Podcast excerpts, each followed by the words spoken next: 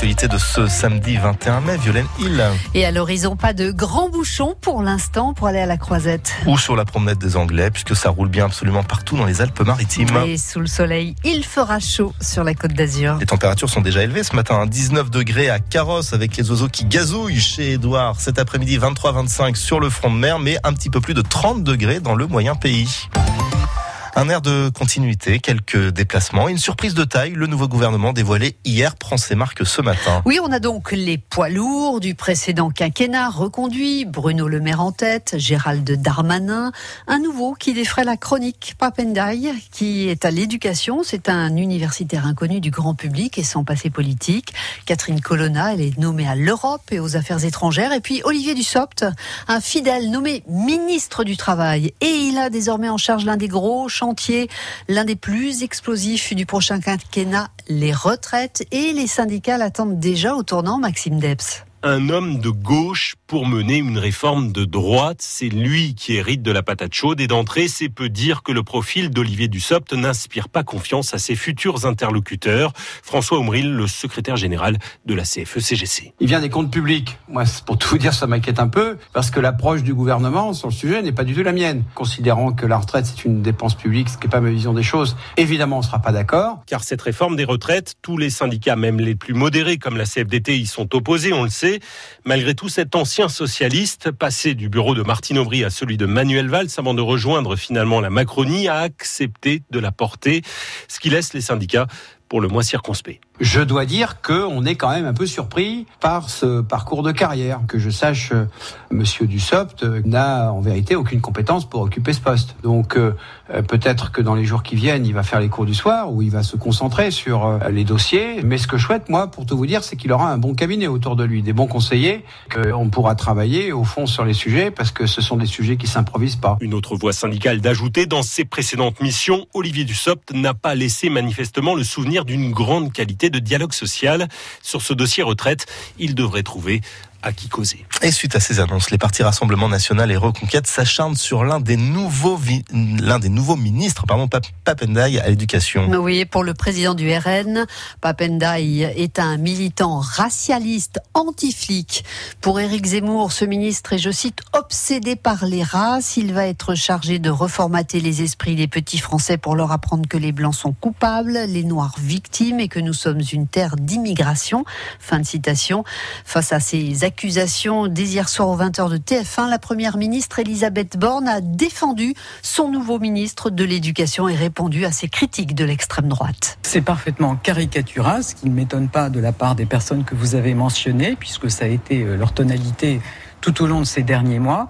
Papendiaï, c'est un républicain très engagé, enfin quelqu'un qui croit aux valeurs de la République, et c'est bien évidemment ce qu'il va porter en tant que ministre de l'Éducation nationale. La première ministre Elisabeth Borne et ce parti Reconquête a obtenu, vous le savez, euh, ses meilleurs scores au premier tour de la présidentielle dans les Alpes-Maritimes. Et hier, Marion Maréchal est venue soutenir les candidats locaux de Reconquête, Philippe Vardon à Nice, Denis Sielski à Cagnes-sur-Mer et Damien Rieu à Menton. Marion Maréchal, déçue de ne pas voir l'extrême droite unie pour ces législatives, car RN et Reconquête présentent chacun leur propre candidat. C'est un regret pour les Français, si vous voulez, parce que quand on a l'occasion historique de pouvoir se rassembler, de pouvoir potentiellement devenir à minima le premier groupe d'opposition, si ce n'est même obtenir une majorité relative, parce que justement euh, les électeurs euh, de reconquête du Rassemblement national, mais aussi les électeurs euh, d'une partie de, des LR, ont des choses à se dire sur les fondamentaux et pourraient renverser la donne. Quand on voit à l'inverse un bloc macroniste uni avec les centristes, quand on voit un bloc d'extrême gauche uni avec un Jean-Luc Mélenchon qui arrive à mettre autour de la table à la fois le Parti communiste, les écologistes, le Parti socialiste faisant fi des divergences passées, on se dit quand même quel gâchis de ne pas voir le camp national ensemble euh, pour tenter de faire en sorte que Emmanuel Macron, une fois de plus, n'ait pas les pleins pouvoirs à l'Assemblée. Bon, maintenant,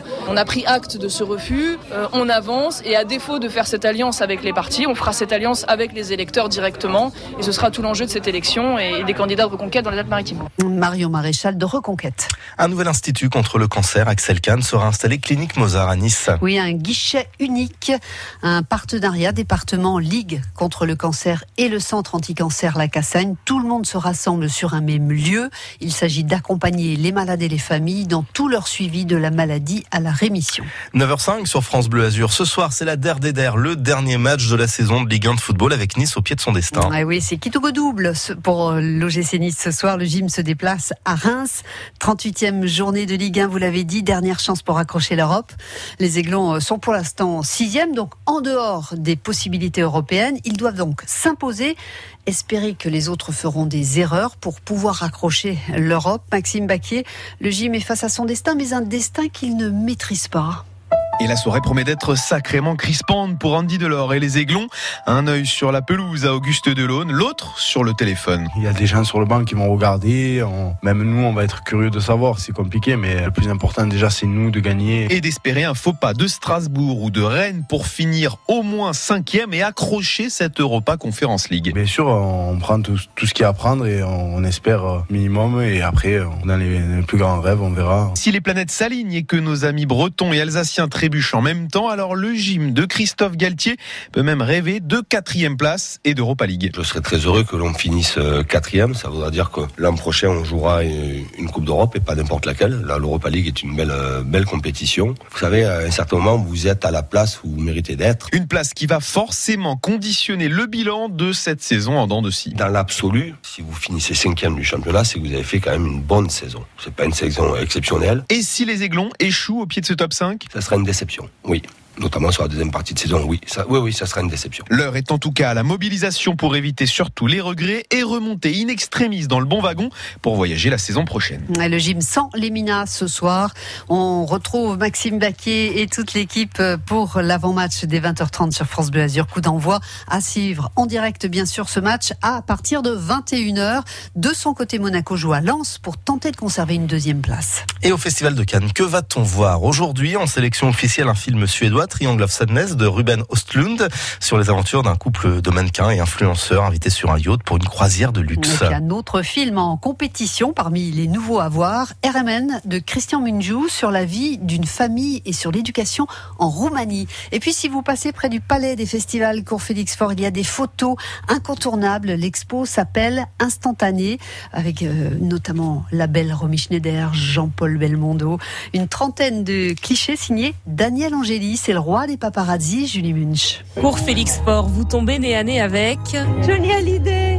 En 71, il était tout jeune, en effet. Je suis fan. Photo en noir et blanc. Puis, quelques mètres plus loin, le long de la rue, vous voyez aussi Charlie Chaplin à l'arrière d'une voiture ou Serge Gainsbourg et Jane Birkin se promenant sur la plage. Ce qui est bien, c'est qu'ils posent pas. C'est ça qui est, intéressant. C'est des, instantanés, en fait.